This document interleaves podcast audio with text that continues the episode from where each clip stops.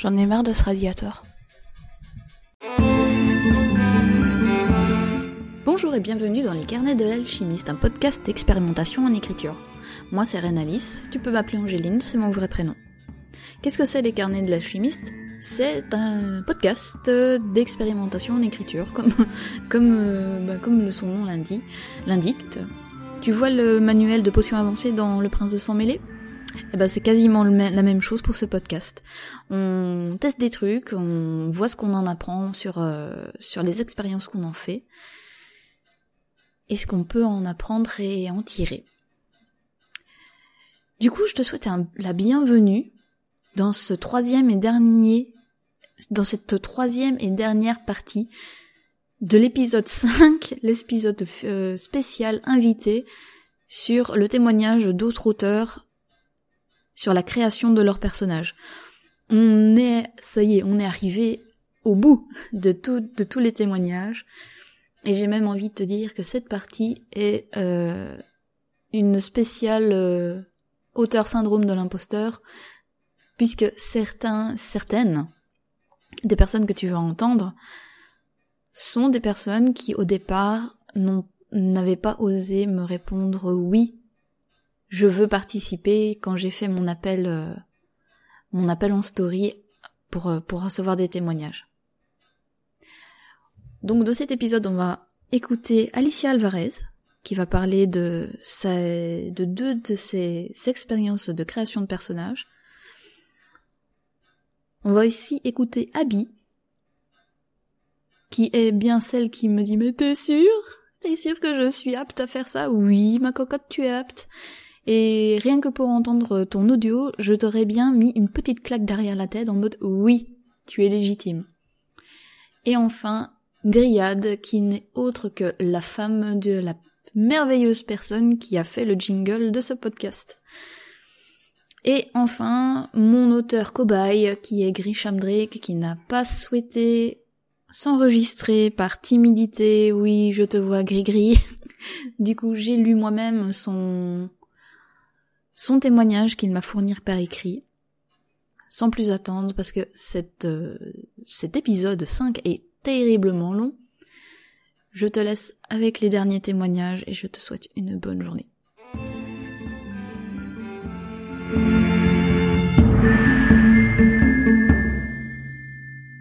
Hello, je m'appelle Alicia Alvarez et j'ai 23 ans lors de ce podcast. J'écris depuis mes 12 ans, donc cela va faire environ 11 ans, je vis en Belgique, d'origine ardennaise à la base, mais en ce moment je vis à Liège pour mes études de communication. Dans les alentours de 2015-2016, j'ai ouvert un blog du nom de Papillon Voyageur, sur lequel je me suis amusée à chroniquer des romans lus, que ce soit des lectures personnelles ou des services presse. À 19 ans, j'ai rejoint Sema Édition en tant que community manager, sous le pseudo de Sema Myrti, et ce jusque 2021. Je me suis occupée des réseaux sociaux, des partenariats avec la blogosphère et j'apportais mon aide sur certains événements culturels et littéraires. Du côté de l'écriture, bah, j'écris un peu de tout, que ce soit sombre, horrifique ou quelque chose de doux. Entre 2015 et 2016, j'ai écrit mon tout premier roman du nom de Saphir, premier tome d'une duologie d'heroic fantasy young adulte, actuellement en cours de réécriture.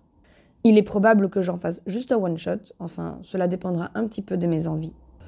Ensuite, j'ai écrit et terminé le roman La chasse au Christo, qui est sorti chez Crin de Chimère, qui était normalement le premier tome d'une duologie. Je dis normalement parce que, ben, à voir comment est-ce que je le, réécris, qu'est-ce que j'en fais, est-ce que finalement je fais un one-shot, je réfléchis à cette question. Ensuite, je me suis aussi mise dans la revisite de contes, notamment avec Le Meneur des Morts, qui est normalement prévu chez Sema Édition pour cette année 2022, mais aussi avec le roman Garde-Doigt et Royauté dépravée, toujours en cours d'écriture.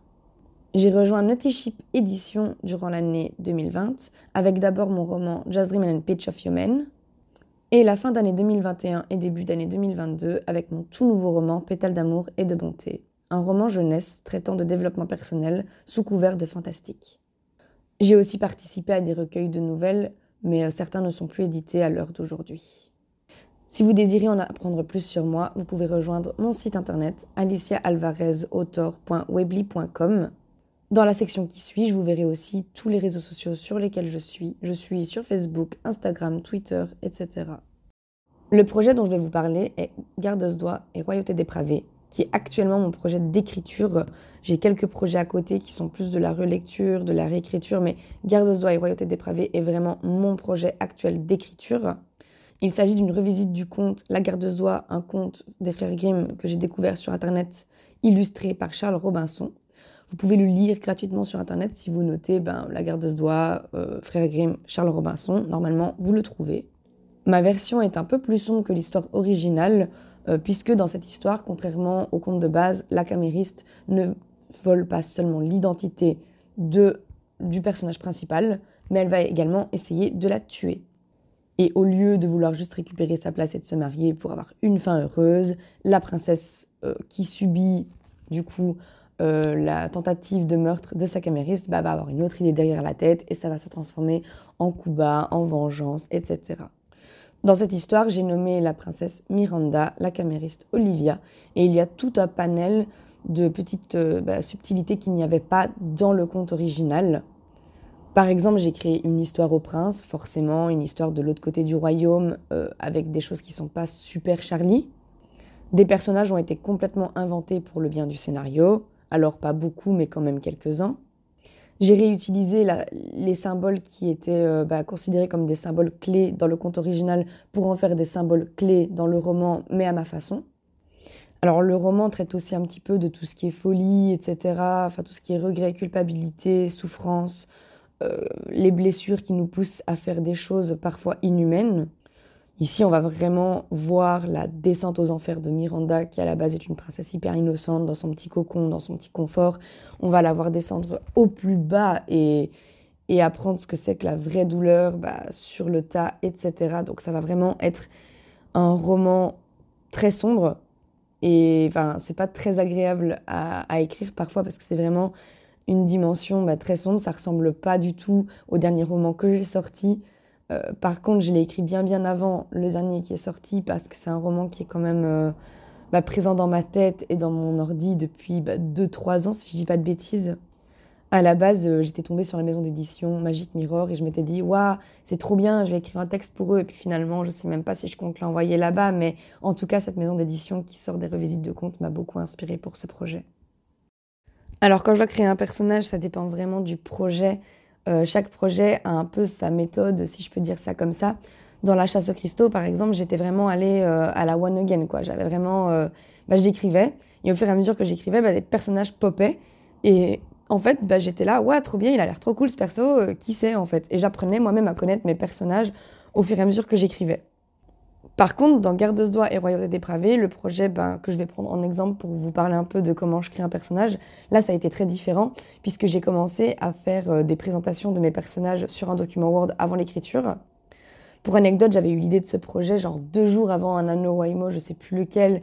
Euh, c'était en novembre, je me rappelle, je crois que c'est celui de 2018 si je dis pas de bêtises. Et j'étais là, ouais, non, je vais pas écrire de projet cette année, je vais laisser passer et tout.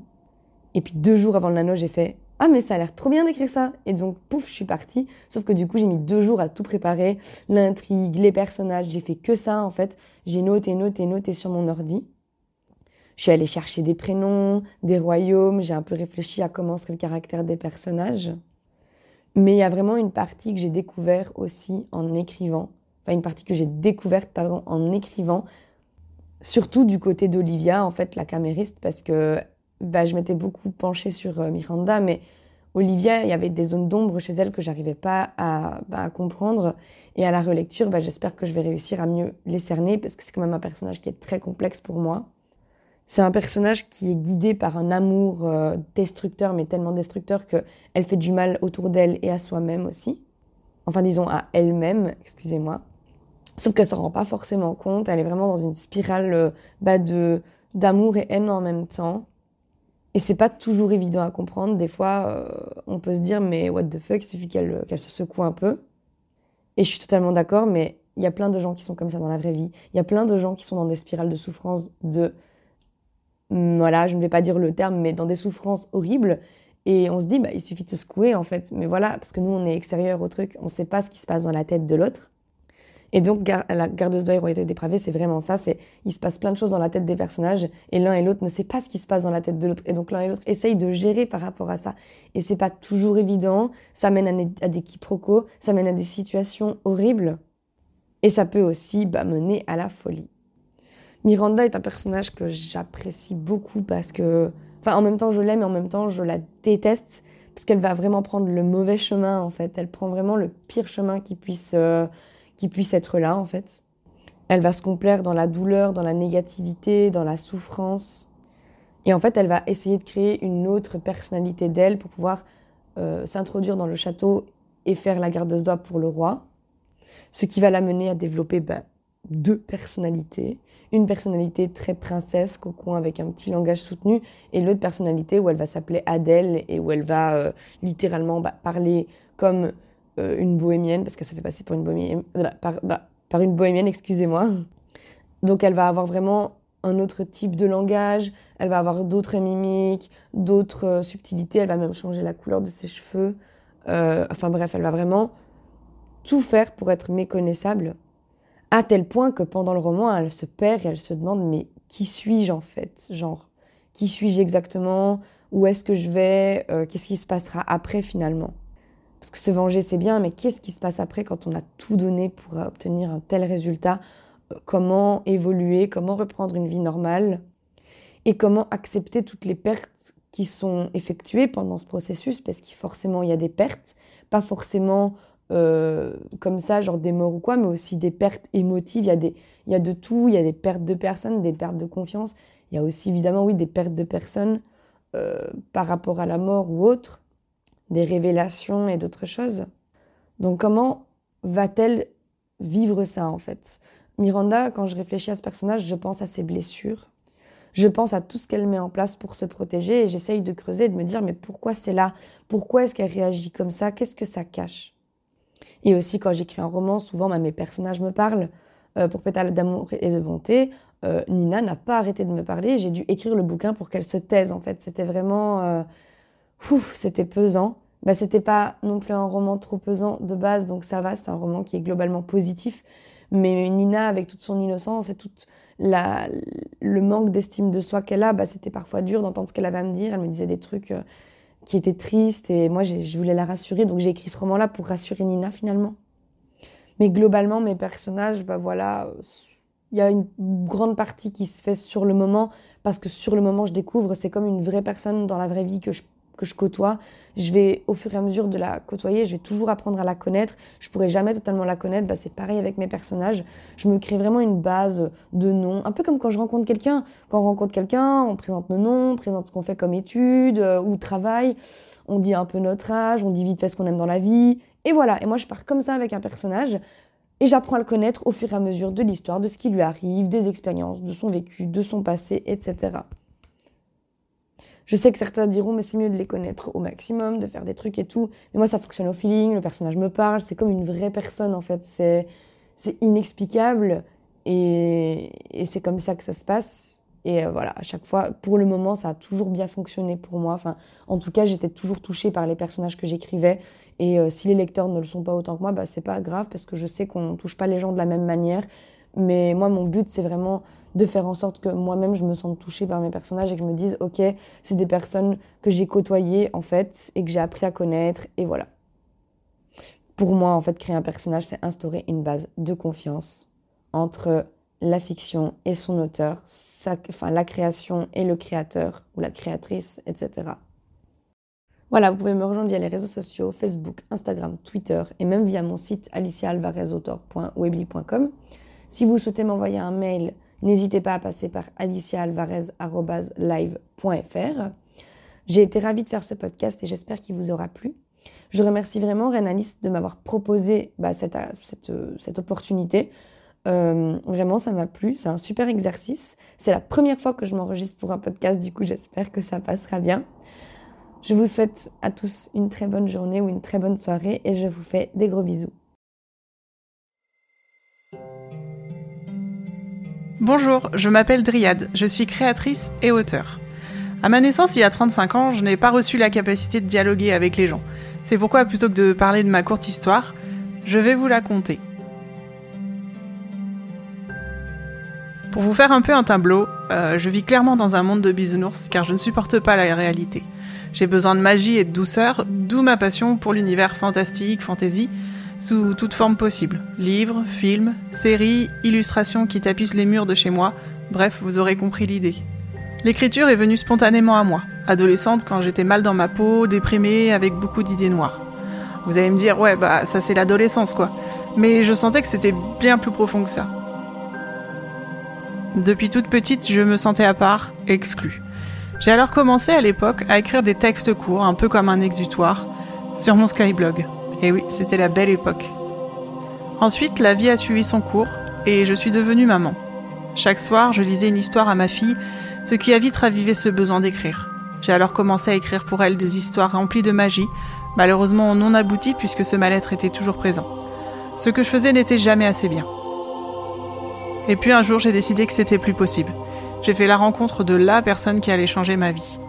Diagnostiquée bipolaire avec les troubles anxieux qui vont avec, le traitement m'a vraiment métamorphosé. Je pouvais à nouveau rire, ressentir les choses, voir à nouveau la vie en couleur et me remettre à créer. Et vous l'aurez deviné, l'écriture en faisait partie. D'abord quelques mois sur un projet de roman graphique où je tournais en rond, j'ai finalement tout laissé de côté quand j'ai eu une révélation. Bon, dit comme ça, ça fait bizarre, je vous l'accorde. Mais c'est réellement ce qui s'est passé. Somatisation, première séance d'hypnose thérapeutique et là, pof C'est comme si un monde imaginaire s'était ouvert dans mon esprit, dans lequel je pouvais à présent vagabonder dans les moments où j'étais au plus mal. Parce que oui, le traitement n'est bien évidemment pas miraculeux. Au fil de ces petites introspections dans ma tête, j'ai découvert petit à petit l'étendue de ce monde avec différents endroits, les créatures qui m'ont toujours fascinée, assistant comme spectatrice à la vie de ce monde. Je m'y sentais bien et j'avais toujours envie d'en découvrir plus. Deux ans et un deuxième enfant plus tard, le projet d'ouvrir ma boutique en ligne pour y proposer mes créations avait fini de cheminer dans ma tête. Les préparatifs étaient sur la fin, j'allais réaliser l'un de mes plus grands rêves. Et me voilà partie dans un ascenseur émotionnel auquel je n'étais absolument pas préparée. Mais j'étais malgré tout contente d'avoir réussi à sauter le pas. L'herbarium de Dryade devenait mon entreprise. Et l'idée, c'était de mêler ma passion pour les merveilles de la nature à la création.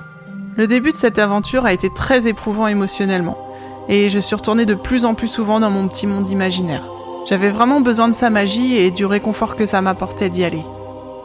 Et puis un jour, je me suis réveillée avec une idée, écrire ce que je voyais. Tout s'est mis en place rapidement, les mots se bousculaient dans ma tête, et je pouvais écrire pendant des heures. Alors, point important, je ne me considère pas comme une auteure. Je n'ai pas cette prétention, et encore moins les bases. J'écris avec beaucoup trop d'adjectifs qualificatifs et j'adore ça. L'évidence est ensuite apparue naturellement. Faire des collections en lien avec des chapitres de mon compte. Mais pour cela, il fallait partager mes écrits et ce ne fut pas sans crainte. En décembre dernier, je publiais le premier chapitre de mes écrits sur mon compte Instagram, compte onirique d'Elementaris. On commence par faire la connaissance de Céleste, personnage principal et narratrice. Elle est à l'image de moi, une jeune fille paumée qui essaie de survivre en s'entourant des choses qui la réconfortent. Pour le moment, je n'ai pas encore poussé sa présentation, qui se fait finalement au fur et à mesure des chapitres. Vient ensuite la présentation de Edera et Bélis dans le chapitre 3. C'est un peu les parents que j'aurais rêvé avoir, sans offense papa-maman. Ils forment un couple soudé, un peu farfelu. Bélis d'une grande douceur qui aime prendre soin des autres, tandis qu'Edera, lui, a le goût de l'aventure et l'envie de partager tout son savoir autour de lui. Orphée, lui, est décrit dans le chapitre 3 aux côtés de son oncle et de sa tante. Mais c'est dans le chapitre suivant qu'il va prendre la parole et devenir un personnage important. Je l'imagine clairement comme un personnage de manga, un mélange de séducteur malgré lui et d'aventurier sans peur. Et quand j'écris, je le visualise physiquement avec une petite goutte au front. J'essaye de donner le plus de détails possible sur eux, mais en même temps j'aime bien ce côté mystérieux, euh, que le lecteur puisse se faire aussi sa propre image. Enfin, personnellement, moi c'est ce que j'adore faire quand, euh, quand je commence euh, un livre. Et alors quand je regarde du coup une adaptation cinématographique, c'est le drame. Pour résumer brièvement mon histoire, je dirais que c'est un conte magique euh, qui va nous faire pénétrer dans différents royaumes au sein d'un monde qui s'appelle Elementaris. Alors, euh, Elementaris, vous l'aurez deviné, c'est par rapport aux quatre éléments qui vont en fait euh, maintenir l'équilibre dans ce monde. Et chaque royaume représente un élément. Alors concernant les projets que j'ai pour ce petit compte, euh, j'aimerais beaucoup faire un blog ou un site pour y poster les premiers chapitres et que ce soit beaucoup plus lisible que sur mes posts Instagram et y associer les photos de mes créations qui sont liées euh, aux différents chapitres. Alors vraiment, je regrette de ne pas savoir dessiner parce que j'aimerais vraiment que chaque chapitre puisse être illustré comme il faut, enfin comme je le vois dans ma tête. Donc euh, j'espère plus tard euh, pouvoir, euh, au fil d'une rencontre, mettre en place ce projet-là, des, des, illustrations qui reflètent vraiment chaque chapitre. Et puis ce qui me plairait par-dessus tout, c'est de pouvoir continuer à créer, de faire des nouvelles collections pour apporter un peu de magie dans la vie des gens. Toujours en lien avec les chapitres qui sont vraiment une grande source d'inspiration pour moi et j'aime vraiment donner vie en fait aux chapitres à travers des créations. Et pour finir, une petite anecdote sur euh, l'écriture de ce conte, qui fait beaucoup rire mon mari d'ailleurs, c'est que j'écris tout en brouillon sur ma messagerie mail. Euh, bah, clairement, j'ai deux enfants, je suis souvent à gauche à droite et euh, c'est super pratique pour moi parce que je peux écrire n'importe où, dès que ça me vient, même une phrase, un truc, enfin voilà, je l'ai toujours à portée de main. Et je crois que sans ça, ça aurait été beaucoup plus difficile pour moi euh, d'avancer autant dans, dans l'écriture parce que euh, je peux pas me poser euh, plusieurs heures en fait, c'est juste pas possible. Je travaille le soir. Donc voilà, c'est ma technique qui est effectivement très personnelle et je vous autorise à en rire, bien sûr. Voilà, c'était Dryade de l'herbarium de Dryade. Vous pouvez me suivre sur Instagram. Euh, j'ai également une boutique Etsy pour vendre les créations, donc euh, n'hésitez pas à aller faire un petit tour pour euh, prendre votre dose de magie.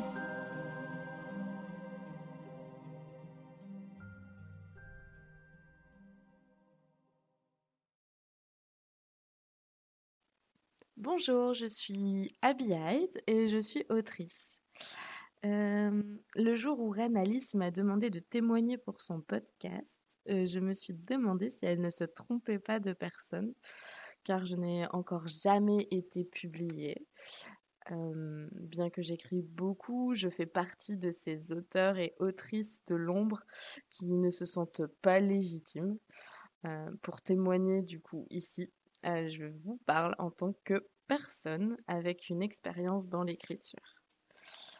J'écris depuis la fin de mon adolescence des histoires, des poèmes, des chansons, et je dois dire que la manière dont je crée mes personnages n'a pas énormément changé depuis ce temps-là.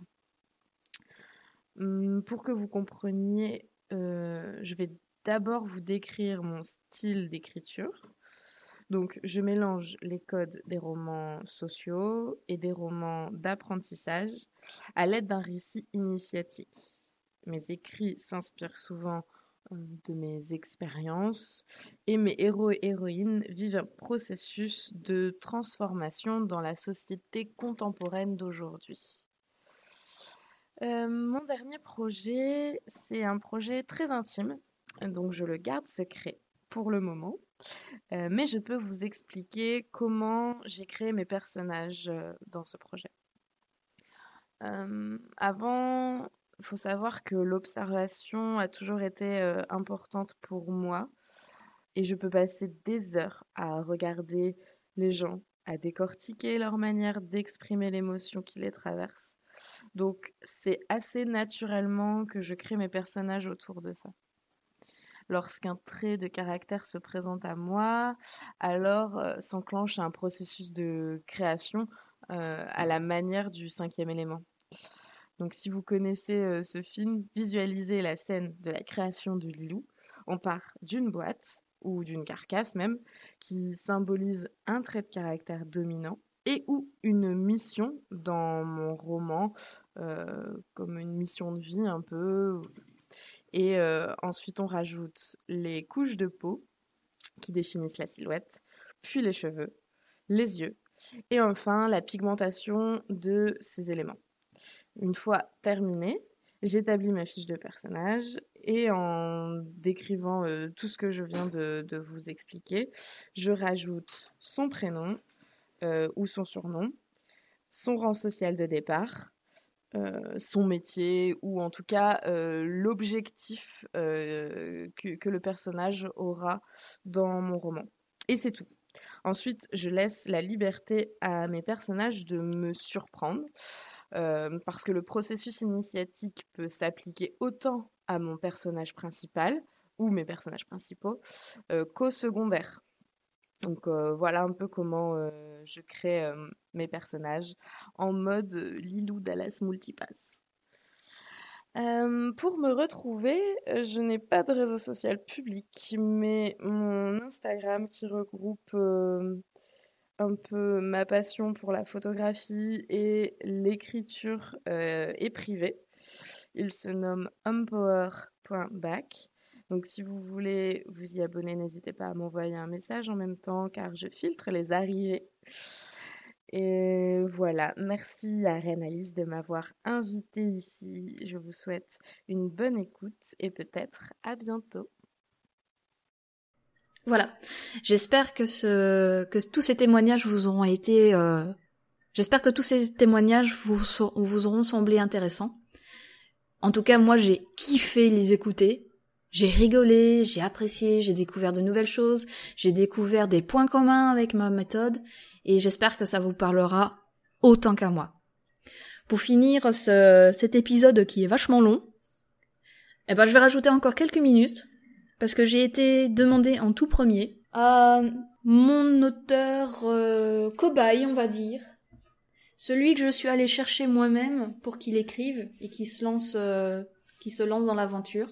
J'ai nommé Grisham Drake, qui a décidé de parler du coup de la création bah, de son premier personnage, qui est qui s'appelle lui aussi Grisham Drake. Pour vous situer un peu euh, pourquoi le nom d'auteur et le nom du personnage est le même, je vais vous introduire vite fait le pourquoi avant de lire euh, le long témoignage que Grisham m'a m'a offert par écrit parce qu'il n'a pas souhaité faire un vocal, il ne se sentait pas à l'aise avec avec l'idée de faire un vocal malgré le fait que sa voix est quand même vachement intéressante. Mais oui, Grisham. Mais oui, Gris Donc euh, Grisham Drake, c'est un personnage de jeu de rôle. J'en j'en ai euh, parlé aussi dans l'épisode 3 donc de la création de perso. Ça a été un personnage euh, que j'ai beaucoup aimé découvrir et qui a un vécu assez époustouflant. Si vous voulez suivre euh, les aventures de Grisham, je ne peux que vous conseiller de me suivre moi, vu que à mes dépens, c'est presque moi qui fais sa communication personnelle.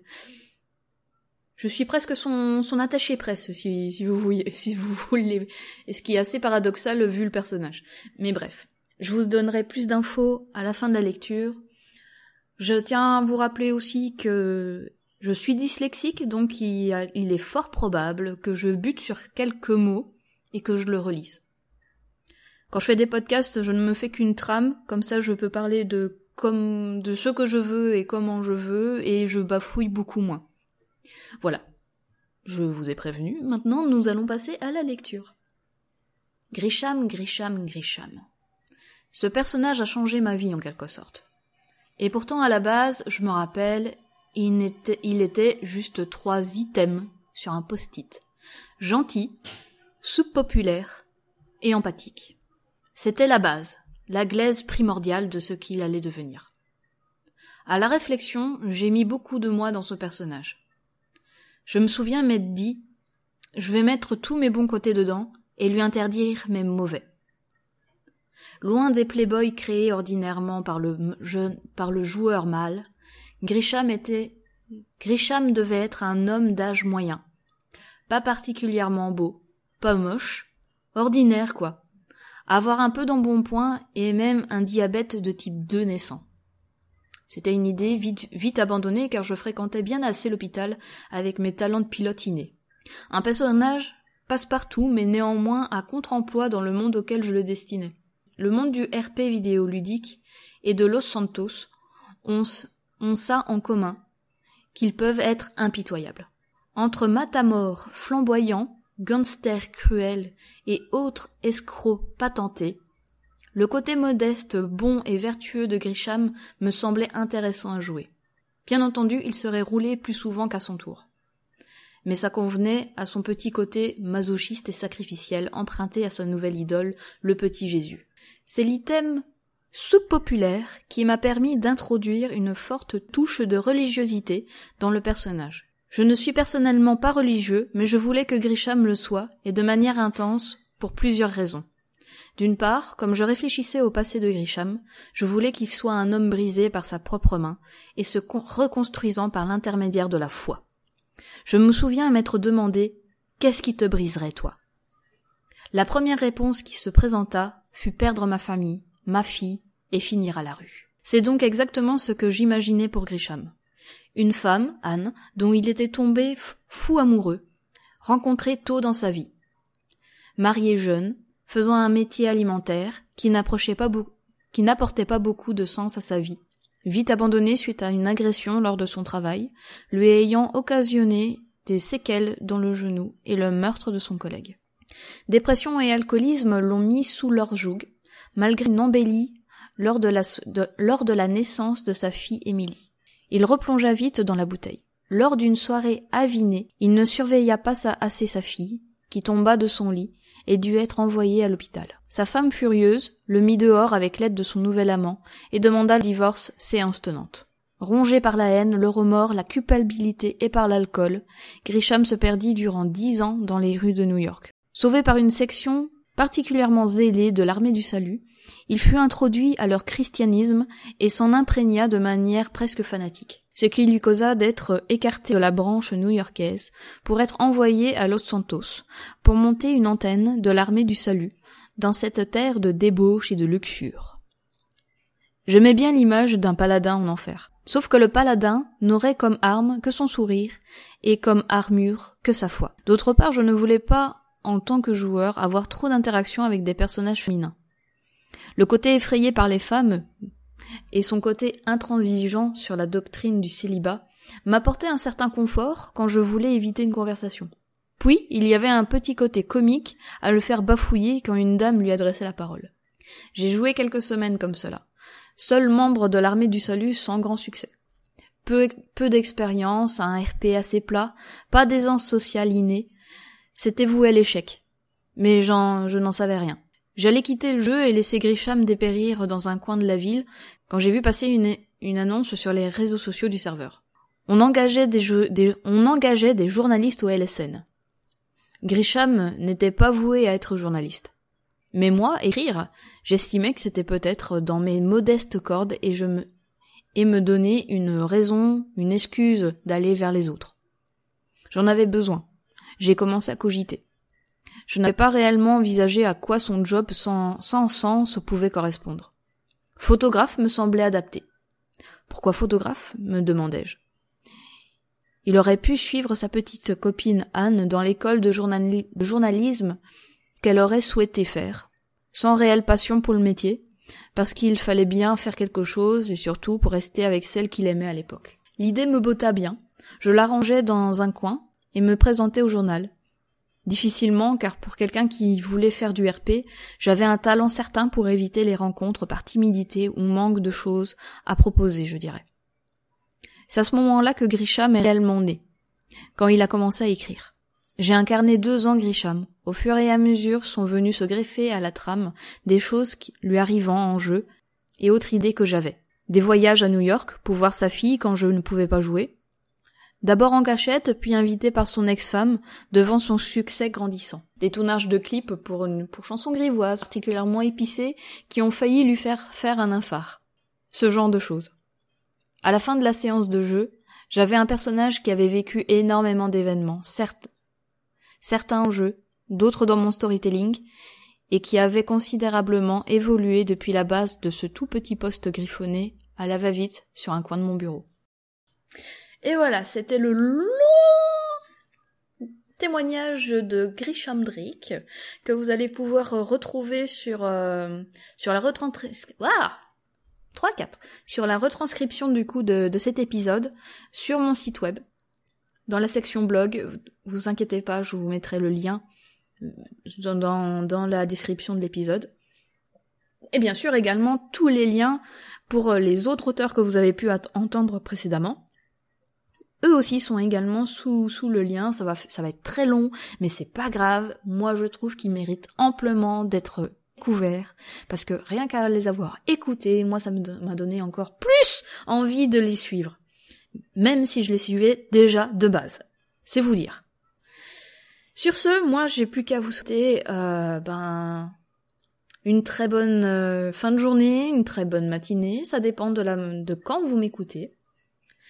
Je vous souhaite de continuer d'expérimenter et de découvrir des choses comme on a pu en découvrir et expérimenter dans ce podcast. C'était mon premier essai d'un épisode invité au pluriel et j'ai kiffé l'expérience, j'ai kiffé aller demander à tout le monde s'il voulait passer. J'ai dépassé ma peur de, de déranger. Et pour beaucoup, j'ai remarqué qu'en fait non, je ne dérangeais pas. Mieux, mieux encore, j'étais une opportunité ou une validation de ce qu'ils voulaient faire. Et ça, ça, ça c'est génial, ça, ça, ça entame des rencontres et, et c'est cool, c'est grave cool.